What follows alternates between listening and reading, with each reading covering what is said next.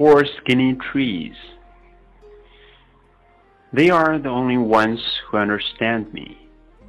I am the only one who understands them.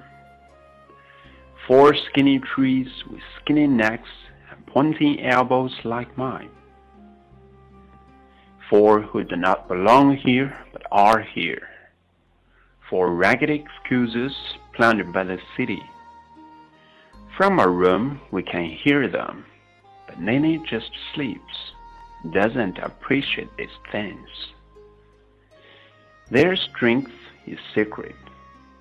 They send ferocious roots beneath the ground.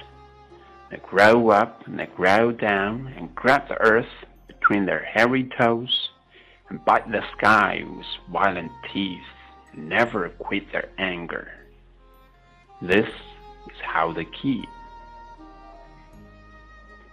Let one forget its reason for being. They all droop like tulips in a glass, each with their arms around the other. Keep, keep, keep. Trees say when I sleep. They teach. When I am too sad and too skinny to keep keeping, when I am a tiny fan against so many bricks, then it is I look at trees. When there is nothing left to look at on the street. Four who grew despite concrete. Four who reach and do not forget to reach.